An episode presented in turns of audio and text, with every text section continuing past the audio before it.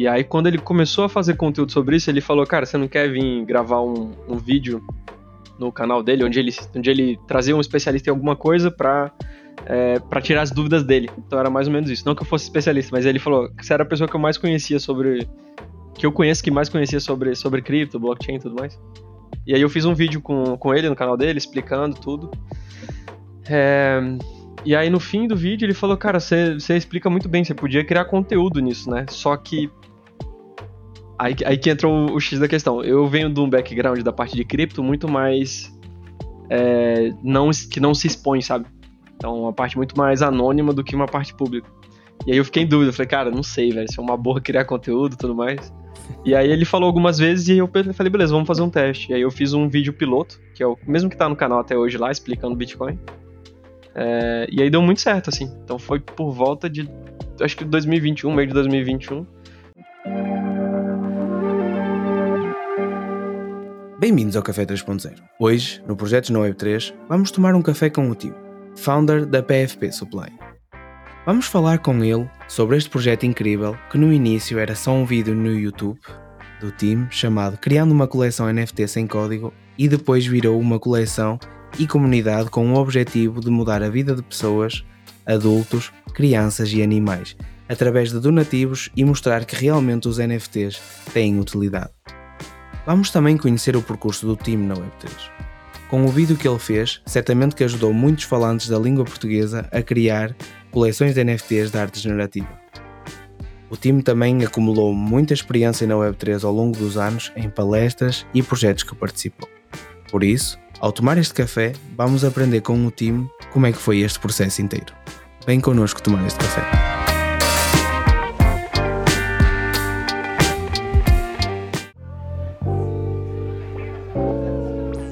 A primeira pergunta que eu tenho para ti é uma pergunta especial, que é: ainda te lembras a tua primeira reação quando ouviste falar e pesquisar sobre blockchain e Bitcoin?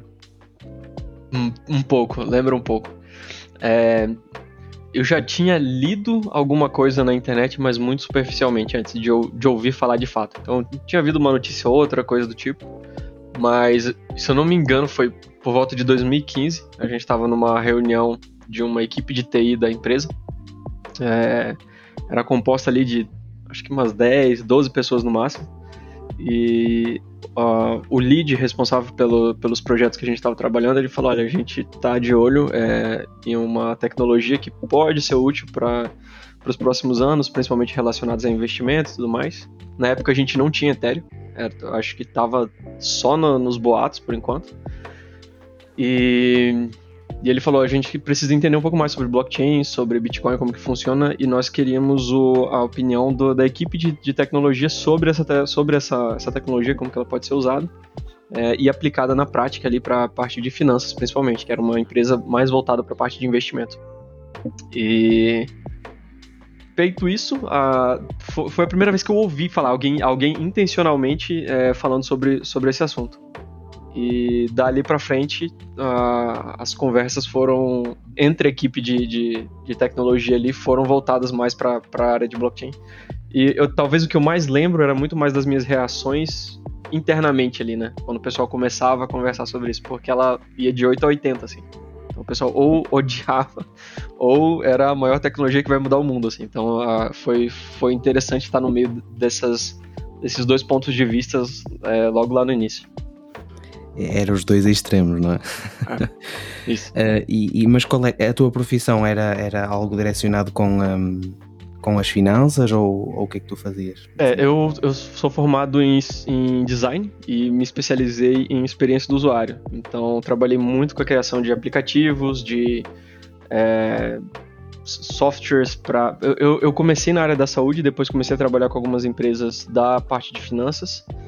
Aí foi aí que eu migrei para essa parte. Então, o meu trabalho lá naquela época, nesse contexto específico, era é, pegar o que estava sendo feito pela equipe de tecnologia e deixar isso mais acessível pela equipe de desenvolvimento e deixar isso o mais acessível possível para quem utilizava aquela tecnologia. É, e aí eu estou falando visualmente, fluxo de, de interação, a gente fazia testes com os usuários, é, até a parte de linguagem que era utilizada, então muitas vezes vinha uma linguagem muito técnica e a gente tinha que simplificar isso. Aí por isso que eu falo que algumas das coisas que eu uso até hoje, é, quando eu vou criar vídeo, quando eu estou em alguma é, em algum momento de ter que simplificar blockchain, é, eu uso muita coisa que eu utilizei no trabalho, então por isso que algumas coisas fluem um pouco mais com, com facilidade nesse sentido. Não, não, sei se eu respondi a pergunta se faz sentido, você pode me dizer se quiser sim, sim, que elabore sim. mais. Não, não, não, fez, fez todo o sentido e, e, é bom que nós também percebemos que nós podemos usar certas skills que nós já tínhamos para utilizar para o Web3, porque ainda há bastantes coisas que, que podemos aplicar. Mas, mas, por exemplo, a parte da criação de conteúdo, esta parte do time que nós conhecemos hoje, isto começou quando, mais ou menos? Foi 2021, final de 2021, se eu não me engano. É, eu tava. Tem um amigo meu que é o Estevão Riso, talvez algumas pessoas conhecem ele. Ele é, foi head de marketing na Niftify e tá um pouco mais envolvido com essa parte de, de cripto há, há pouco tempo, na verdade, relativamente pouco tempo. E aí, quando ele começou a fazer conteúdo sobre isso, ele falou: Cara, você não quer vir gravar um, um vídeo no canal dele, onde ele, onde ele trazia um especialista em alguma coisa pra, é, pra tirar as dúvidas dele. Então era mais ou menos isso. Não que eu fosse especialista, mas ele falou que você era a pessoa que eu mais conhecia sobre.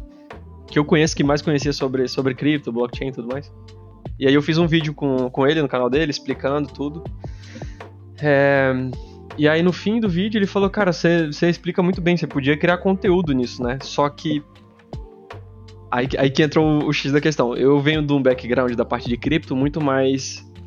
É, não, que não se expõe, sabe? Então, uma parte muito mais anônima do que uma parte pública. E aí eu fiquei em dúvida, falei, cara, não sei, velho, se é uma boa criar conteúdo e tudo mais. E aí ele falou algumas vezes e eu falei, beleza, vamos fazer um teste. E aí eu fiz um vídeo piloto, que é o mesmo que tá no canal até hoje lá, explicando Bitcoin. É, e aí deu muito certo, assim. Então foi por volta de, acho que 2021, meio de 2021 e hoje eu sigo, mas sinceramente eu sigo muito mais como um hobby, como uma como uma maneira de realmente buscar ajudar assim, porque para monetizar isso eu não sei se não tem me ajudado muito assim. Prefiro estar tá trabalhando nas DAOs. Acho que temos, acho que temos todos essa perspectiva, porque é, eu, eu costumo sempre dizer isto às pessoas e às pessoas que trabalham connosco no café, que é, eu, não, eu não sei onde é que nós seremos monetizados, mas a, a, a única coisa que eu sei é o primeiro dia que entrar um cêntimo, vocês serão os primeiros a receber. Mas até lá não sei, não sei o que é que pode acontecer. Mas isso é muito interessante. Eu gostei aí da parte do anonimato. Foi difícil para ti? Tipo, sair daquela coisa, começar a criar vídeos, dar assim a cara. Como é, como é que foi isso para ti? Então, no, sendo bem honesto, no início não foi difícil. Depois foi. É... No, no, início eu tive algumas dificuldades, assim, porque é, quando você tá um tempo nesse mundo, você começa a criar um rastro nele, né? É, e aí, quando você vai criar conteúdo, você tem essa opção de, tipo, começar algo do zero ou trazer um pouco desse, dessa bagagem. E eu acho que eu fiz uma... Eu devia ter começado do zero, assim. Eu usei uma carteira que eu já usava há um tempo, acho que desde 2017, eu acho. Então tem muita coisa ali. e, e, e, é difícil para mim, assim, ainda é, ficar discernindo ali, tipo, tá, isso aqui é uma coisa que eu posso fazer publicamente, isso aqui não.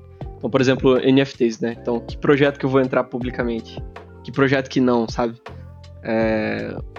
E até uma das coisas, nossa, levanta muitos debates isso. Essa pergunta é muito boa, porque o, as, as implicações do, do que isso afeta na vida de quem está criando conteúdo é, é, muito grande, assim.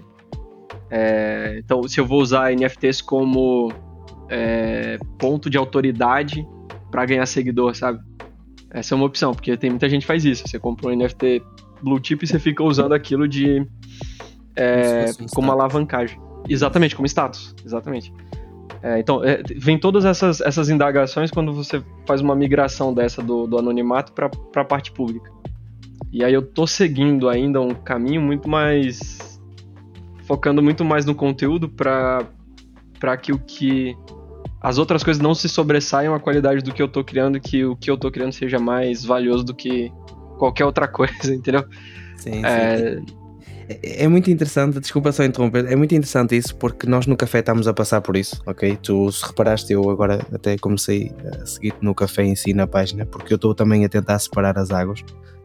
Nunca, nunca fiz tentei sempre evitar ao máximo pôr uh, assets que eu comprava ou coisas que eu, que eu, que eu fazia porque eu não queria de maneira alguma influenciar uh, as pessoas, porque eu não me considero um influencer, ok?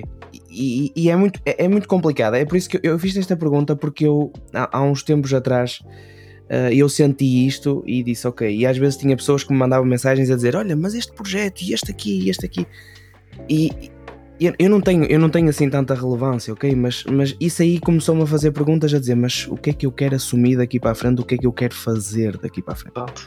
E então é por isso que eu também, pessoalmente, com o café, comecei a separar as duas imagens, que é para as pessoas terem uh, coisas diferentes. Embora o meu PFP continue a ser do café, mesmo que eu tenha outros NFTs, porque para mim o que está em primeiro é o café e não uh, o Mr. Joe que especula ou o que quer que seja.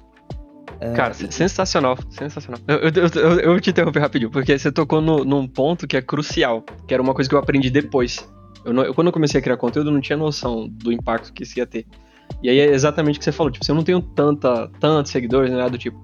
Mas quando você compra alguma coisa, as pessoas falam, tá, mas beleza, então você comprou isso, então tá valendo a pena? Eu, eu lembro que eu entrei no Zen Academy.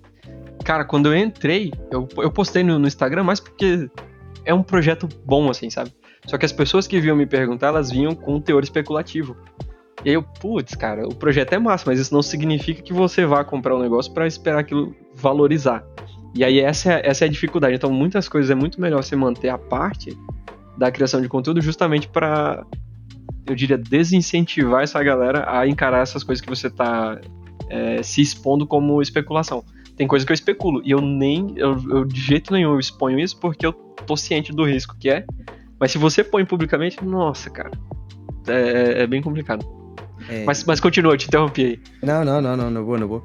E, e é, é, isso é, é, complicado e eu percebo, e é por isso que hoje em dia eu estou a tentar separar as duas imagens, porque, e aliás, eu cada publicação que faço sobre o assunto, eu digo, digo mesmo assim, NFTs são muito, são muito voláteis, para mim ainda são pior que cripto, uh, vocês podem perder o vosso dinheiro todo, etc, etc, etc. E, e, e, claro que evito uh, certo tipo de, de, de, conversas, ou por exemplo, imagina que há um grande, que há uma coisa que vai sair agora e eu quero, e eu até comprei isso, mas eu disse assim, ok, vou deixar isto passar e passar dois ou três dias falo sobre o assunto e depois aí começa e pronto.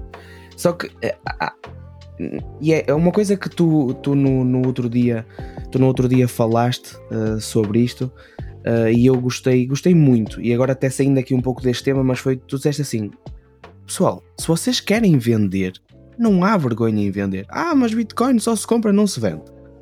Ah, mas se vocês quiserem vender, se vocês quiserem fazer o que vocês quiserem, vocês têm que olhar para a vossa vida.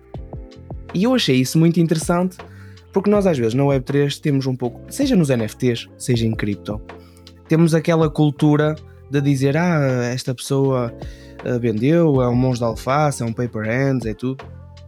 É assim, eu posso ir para o lado que a pessoa, por exemplo, meteu o dinheiro, como vocês dizem, o dinheiro da janta no NFT ou na cripto e pronto, aquilo deu para o torto. Mas nós temos que manter um discurso, não criticar a pessoa e tentar entender a pessoa. Queres explicar um pouco, assim, desenvolver um pouco mais porque é que tu deste essa expressão e porque é que, e porque é que achas isso? Por vários aspectos. O que, me, o que o gatilho que me fez postar aquilo lá foi um rapaz que me mandou que ele tinha vendido os tokens Arbiter. Então, Arbitro fez um airdrop e ele recebeu uns tokens e ele falou, cara, para mim isso aqui é um dinheiro muito além do que eu tava esperando. É, ele recebeu uma quantia pro contexto dele muito grande. Ele falou, cara, isso aqui pode ajudar minha família, pode fazer. E ele listou algumas coisas que bem, bem tocantes assim, para falar a verdade. E ele vendeu os tokens para fazer isso. Só que a gente tem uma cultura dentro de cripto que é, pô, você vai vender o seu airdrop, você é mão de alface, que nem você falou, né? Então tem, tem muito desse, de, dessa cultura que ela ignora o contexto da pessoa que está se expondo àquele ativo e leva em conta somente essa, essa, essa doutrina de que você só se compra e, e, não se vende, enquanto tem todo um contexto, cada pessoa tem seu contexto. É, isso me incomoda muito, não, não a nível é, generalizado, quando alguém fala, pô, você tem que é, blockchain é bom você estar tá exposto a esse ativo e Bitcoin só se vende, não se compra tudo isso. Só, aliás, só se compra, não se vende. É, eu, o contexto geral, eu entendo que a lógica é esse é um ativo que vai fazer hedge contra o que está sendo criado de finanças centralizadas, você se expõe às finanças descentralizadas. A lógica eu entendo. Meu problema é quando as pessoas pegam esse contexto generalizado e começam a aplicar em situações individuais. Então, é, a, a Web3, antes não era Web3, antes era a cripto, é cheia de casos, cheia de casos, onde as pessoas mudaram de vida, onde as pessoas puderam utilizar esses ativos para é, investir nas famílias, investir em educação, em comprar uma casa. É, é cheio de casos. A Axie Affinity foi um, um, boom que teve e você teve um impacto muito visível é, em algumas comunidades, quando a gente fala de, é, de, de, países mais é, de terceiro mundo que entraram nessa, nessa, nesse jogo. Tô dando um, ponto específico, mas você vai encontrar isso. Ether aconteceu isso. É, tem alguns projetos de NFTs que também aconteceram isso. O pessoal tava entrando pela, pela, pela participação. NFTs que eram, na época eram super baratos. E quando entraram, é, não esperava que ele fosse ter uma valorização e as pessoas venderam, tipo, um, um valor considerável.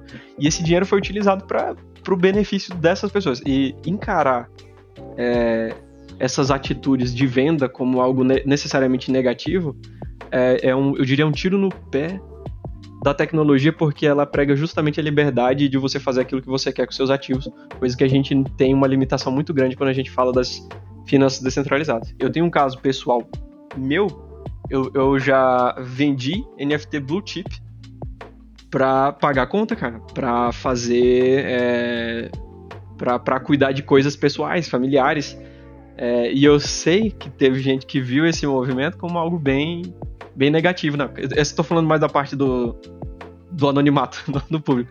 Mas assim, eu, eu já tive nessa pele, entendeu? Tipo assim, caraca, mano, tipo, o pessoal não sabe do meu contexto e tá julgando e tá criticando. E aí, por isso, por ter, talvez ter passado isso, quando eu vejo alguém falando, cara, olha só, isso aqui me ajudou bastante, isso aqui vai ser útil para minha família, eu vou... cara, eu, eu me sinto na, na pele dessa pessoa e falo, por isso que eu falo, tipo, não deixa esse, essa cultura isso, isso é interessante porque, por exemplo, imagina, eu falando agora de um caso específico, ok? Eu quando comprei, por exemplo, o meu primeiro Toxic School custou-me na altura 250 dólares e eu, e eu tive uma proposta de 6.900 dólares. Que para mim é assim, não é que seja muito, não é que seja muito dinheiro, mas é assim, sei lá, são dois salários na altura eu fui um pouco, pronto, fui um pouco criticado, etc, porque vendi, porque e depois mais à frente quando desceu voltei a recomprar.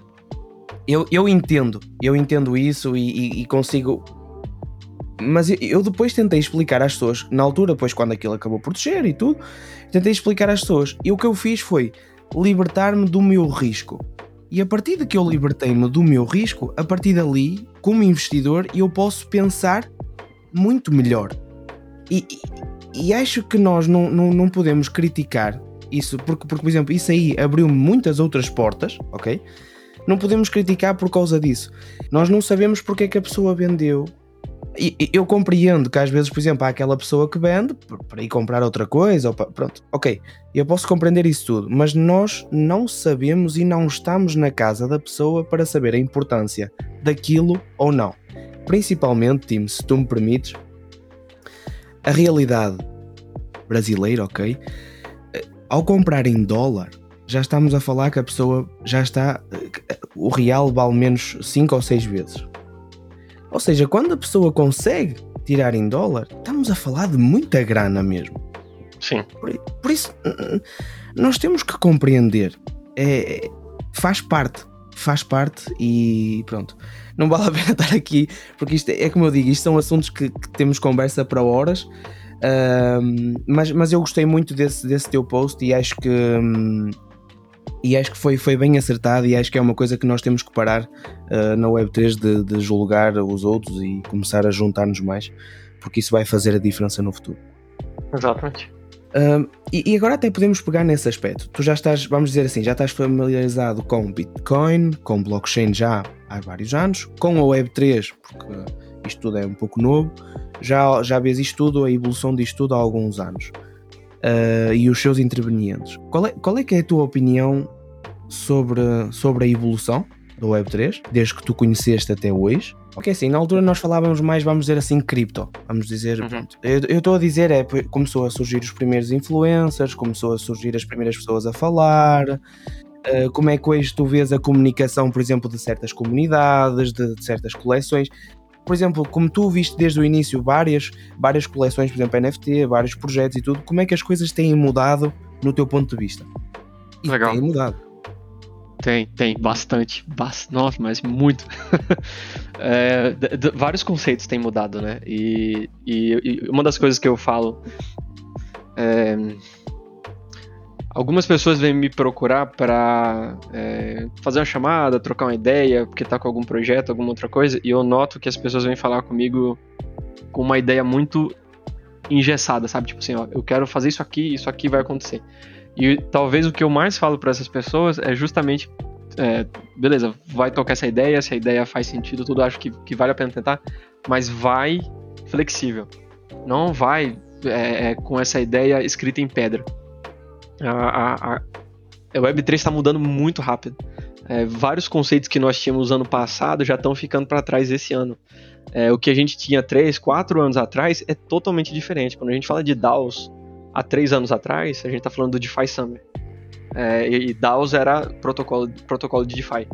É, se a gente fala dois anos atrás, três anos atrás antes disso, é, a gente está falando do DDAO, que é 100% código. Hoje o conceito de DAO é muito grande, assim. É, a gente está falando de comunidade, de Discord, de reuniões, de community calls, de POAPs, de um monte de coisa que antes nem sequer existia, que antes nem sequer era, era aplicado. É, então, é, essas tecnologias que estão surgindo na base do que a gente está chamando de Web3, elas estão permitindo é, que esses conceitos mudem, né? Então, é, todas essas coisas que eu falei literalmente não existiam. É, e aí hoje a gente está usando no dia a dia como se fosse algo comum. A gente fala de POAP hoje como se fosse é, figurinha, porque para quem está dentro do contexto de Web3 é algo normal. É, então, pra, pra, talvez tentando responder para quem está ouvindo, é, a evolução que eu estou vendo é muito mais rápida, é exponencial, e eu acho que qualquer pessoa que entrar dentro desse contexto de Web3 de qualquer maneira, seja contribuindo, seja criando um projeto, seja só explorando, é bom entrar sabendo que a, a gente está fluindo, né? Então as coisas vão ficar nessa, nessa constante, não necessariamente evolução, mas mudança.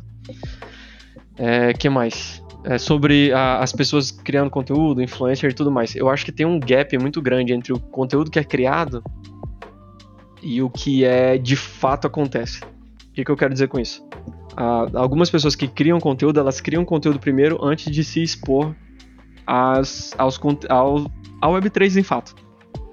É, eu acho que até recente eu dei RT no, no comentário de um dos fundadores do INS, nesse é o Ethereum Domain Service, que é o que a gente usa de ponto .eth. E aí ele falou, cara, eu fui num evento no Rio de Janeiro, e aí ele tava explicando pro cara como que usava, como que fazia autocustódia, e aí ele perguntou pro cara, tá, mas o é, que, que você faz? Aí o cara falou, não, eu sou criador de conteúdo, eu sou educador, e aí tipo, o cara tinha um monte de seguidor, um monte de coisa, e o cara nem sequer sabia como funcionava a autocustódia. Aí, esse é meu ponto, assim, eu, eu vejo uma discrepância, principalmente. Eu, eu, não sei em outros países, talvez, talvez você pode até falar de, de onde você está, mas no Brasil eu vejo que, que, em alguns momentos a gente tem uma discrepância muito grande entre pessoas falando de, de cripto, de Web3 e tudo mais, sem antes se expor e entender um pouquinho mais do que está acontecendo aqui para é, para de fato, eu diria, virar é, influenciador. Eu não, eu não gosto dessa palavra porque eu também não, não uso para mim, mas eu, eu, vi que você também não, não, não quer usar, mas eu tô fora dela também. E, e eu vejo que essas pessoas querem é, ter esse título de influencer de algum conteúdo que ainda é, eu vejo que falta um mínimo de domínio, sabe? É, e aí isso me preocupa um pouco porque tem alguns casos. É, tem, inclusive tem conteúdo que eu criei que era justamente para ponderar esse tipo de coisa. Então, em, em vários aspectos, assim. Eu, eu, não sei se eu vou citar nomes, mas assim, teve gente falando de autocustódia, de INS, né? E aí explicando por um caminho muito propício para as pessoas caírem em, é, em scam. Muito propício. Aí eu tive que fazer um, um vídeo e falei, gente, se vocês fizerem isso aqui que essa pessoa tá falando, tem chance disso, disso, disso acontecer. Pontuando os, os, os lados negativos, né? E aí falando, ó, então tem essa outra opção, que é mais seguro. Eu tô falando talvez meio em código assim, porque eu não quero criar problema. Mas é mais ou menos essa ideia. Eu percebi. Eu percebo que é, nós às vezes temos que ter algum cuidado e eu também vejo é. muitas coisas e às vezes eu também. É por isso que eu não. Pronto. Contenho-me um pouco e falo um pouco. Não é, não, é porque, não é porque eu tenha medo de falar, não tem nada a ver com isso. É porque vamos evitar de magoar os outros e etc. Ah. Uh, e, e, por acaso, até, até antes de tudo, eu só vou voltar uma coisa uh, atrás uh, sobre o Bitcoin não se vende, só se compra. Na minha realidade atual, Eu posso dizer isso, ok? Mas isso não é isso não é uma régua para os outros, nem os outros devem medir com o que eu digo, ok? Eu só queria deixar isso bem claro. E agora, pegando nas tuas palavras, eu não gosto mesmo dessa palavra influencer. Eu não tenho nada contra quem o é, mas eu não, não me identifico, não sou, não sou isso, não, não é um dos meus objetivos. Eu, eu, a única coisa que eu quero passar no café e o Mr. Joe é que nós temos que ter responsabilidade sobre o que dizemos, sobre o que fazemos e a forma como investimos o nosso dinheiro. Não é porque o X, B, D disse o mercado vai descer, o mercado vai subir. Não, é estudem, responsabilidade e aprender todos os dias. As pessoas, muita gente tem que entender também. Desculpa só dar esta parte porque é uma coisa que falta mesmo as pessoas entenderem, que é não é porque o título de um vídeo no YouTube diz Bear Market chegou ou Bull Market chegou que eu vou pegar e vou sair a comprar todas as cripto que me aparece à frente. N não é assim que funciona. É, o, o mundo cripto, o mundo Web3 não existe só branco e preto. Existe muitas cores, existe muitas coisas que nós temos que aprender e as pessoas também têm que entender que o título é um gatilho emocional. Por isso é, é normal que isso aconteça. É, é, mais uma vez, responsabilidade. É preciso muita responsabilidade. E, e até calha bem nós estarmos a falar nisso, concordo plenamente contigo. Que tu disseste, tu uh, algumas vezes falas uh, da parte especulativa da Web3. E a pergunta que eu tenho para ti é: achas que às vezes a especulação acaba por ofuscar o imenso potencial da tecnologia da blockchain? Sem, sem dúvida, sem dúvida. Ou, talvez esse, esse, é, essa sua definição, a especulação, acaba por ofuscar o potencial, real potencial da tecnologia. É a definição do que eu tô aqui. Porque é, é isso que me corrói por dentro. Porque assim, a especulação tem sua parte, tem seu papel. A, a, parte de investimento de finanças é uma das, das bases do que a gente tem hoje por, por cripto. Então chama criptomoeda justamente por causa desse teor financeiro. É, mas uh, o potencial, quando a gente fala de blockchain, é infinitamente maior que isso. Vai, vai muito além da, da, do que só a parte especulativa de olhar gráfico se sobe ou desce. E aí eu tenho até que me controlar, porque eu empolgo demais nessa parte. É, e aí o que, o que você falou de. Que, que eu achei ótimo, assim. O, o título ele pode ser um gatilho é, para quem tá ouvindo ali, um gatilho mental, né, emocional. É, e, e, eu vejo pessoas com uma influência muito, muito grande é, criando conteúdos que são gatilho, principalmente para quem está precisando de grana, para quem está buscando uma maneira de é, fazer uma renda extra, e aí as pessoas vão direto nesse pessoal, usam cripto como gatilho, vendem parado para esse pessoal, ou seja, é, rentabilizam em cima dessas pessoas é, e aí, esse movimento, que é o que vira o fluxo padrão, então, se você olhar grandes influências aí no Brasil quando a gente fala de cripto, esse é, esse é o padrão, esse é o movimento. E aí é isso que vai virar notícia. É isso que vai. vai é, é, por isso que quando eu vejo o pessoal falando de, ah, eu teve lá o golpe do. Como é que é? O faraó do Bitcoin, sei lá, coisa do tipo. Muita gente responsável por isso não é só o cara que criou isso, é a galera que cria conteúdo focando, falando o tanto que as pessoas podem ficar milionárias entrando em cripto. Porque é isso que vai. Que essa, essa é a ideia que é vendida. E não, não, necessariamente a ideia de que, cara, você tá. É, quando você começa a explorar esse mundo, você tá ganhando liberdade. Você tá ganhando poder sobre seus, seu, sua vida, sobre seus ativos de fato. Se houver alguma renda, isso é, isso é consequência, mas o que, que a galera foca? Não, você vai ficar milionário, e aí vem alguém falando, é, vendendo uma pirâmide, pra pessoa não vai parecer tão fora da casinha isso, porque ela já ouviu fulano, ciclano falando que ela pode ficar milionária com isso. É, então me, me, incomoda muito esse, esse movimento que a gente tem de, de influencers que não tem essa responsabilidade, que é o que você mencionou, com relação aos gatilhos que isso pode gerar na pessoa, e utilizam disso para ganhar, ganhar visualização, para ganhar seguidores, para ganhar venda de curso, para ganhar venda de e-book, e, e rentabilizam em cima desse pessoal. Então eu tenho um, um, problema muito grande por causa disso. E aí o que, o que tu falou da, da palavra influencer, eu me identifico porque não é necessariamente a palavra, mas a conotação que ela ganhou. Então, hoje, quando a gente fala de influencer, é alguém que tem media kit, que vende. É, um monte de gente me procura, cara, para vender é, vídeo falando de uma coleção específica de NFT. E eu não faço, cara. Eu, falo, eu, não, eu não sei se eu posso falar aqui, mas as coisas, mas teve empresa, tipo assim, é, multinacional procurando, falou, não, cara, a gente quer um vídeo assim, sensado. Foi, eu recusei, cara, porque eu fazer um vídeo desse é endossar é, esse tipo de projeto que tá buscando ali, às vezes, um, um, objetivo muito específico que não corresponde com o que eu acredito que é para Web3. Ou que te, até tem seu espaço, mas é muito mais além disso, sabe? É, eu, eu, não sei se parece muito conceitual ou é, qual que é a palavra que o pessoal usa. É muito tópico que eu tô falando, mas pelo menos o que eu tento fazer é fazer esse balanço, assim. Porque eu sei, esse tipo de conteúdo sempre vai existir, sempre vai ter de monte, sempre vai ganhar um monte de clique. Sim, e aí sim. o que eu quero é que as pessoas tenham que ter um balanço, sabe? É, e, é o conteúdo que tem prioridade, porque é como eu digo, há muita gente que, que entra, pronto, numa fase um pouco mais complicada da sua vida, né? E, e, esse tipo de coisas é o que vende mais, vamos dizer assim. Não, não vale a pena estarmos aqui um, a ser hipócritas sobre o assunto. Até porque depois essas pessoas, ao, tá, ao fazer esse tipo de parcerias, depois ganham ainda mais seguidores nas redes sociais, depois há mais pessoas que conhecem. Há todo, há todo um rol sem fim que, que, que é complicado. E eu notei isso, eu, eu posso dar um exemplo aqui. Eu quero que as pessoas entendam mesmo que isto é uma coisa importante, que é por exemplo, eu sei que quando comprei uma coleção específica, vale a pena estar aqui a dizer o nome, que eu só com aquela coleção recebi 300, 400 pessoas uh, que, que me seguiram. Era uma coleção internacional e tudo mais, mas é assim, mais uma vez, não. Há pessoas que não entendem que isso dizem assim: ah, não, esta pessoa é muito importante, isto e aquilo. Não tem nada a ver com isso. Há pessoas que às vezes identificam-se porque têm isto ou porque têm aquilo. Não quer dizer que ela seja uma pessoa mais de mais confiança ou não. Sabes, uh, Tim, é muito difícil às vezes perceber que lado é que isto tudo vai tomar. Porque nós, às vezes, com pequenas ações, estamos a tornar isto um mercado que as pessoas olham para nós e, e, e continuam a dizer: Ok, isto é muito imaturo ainda.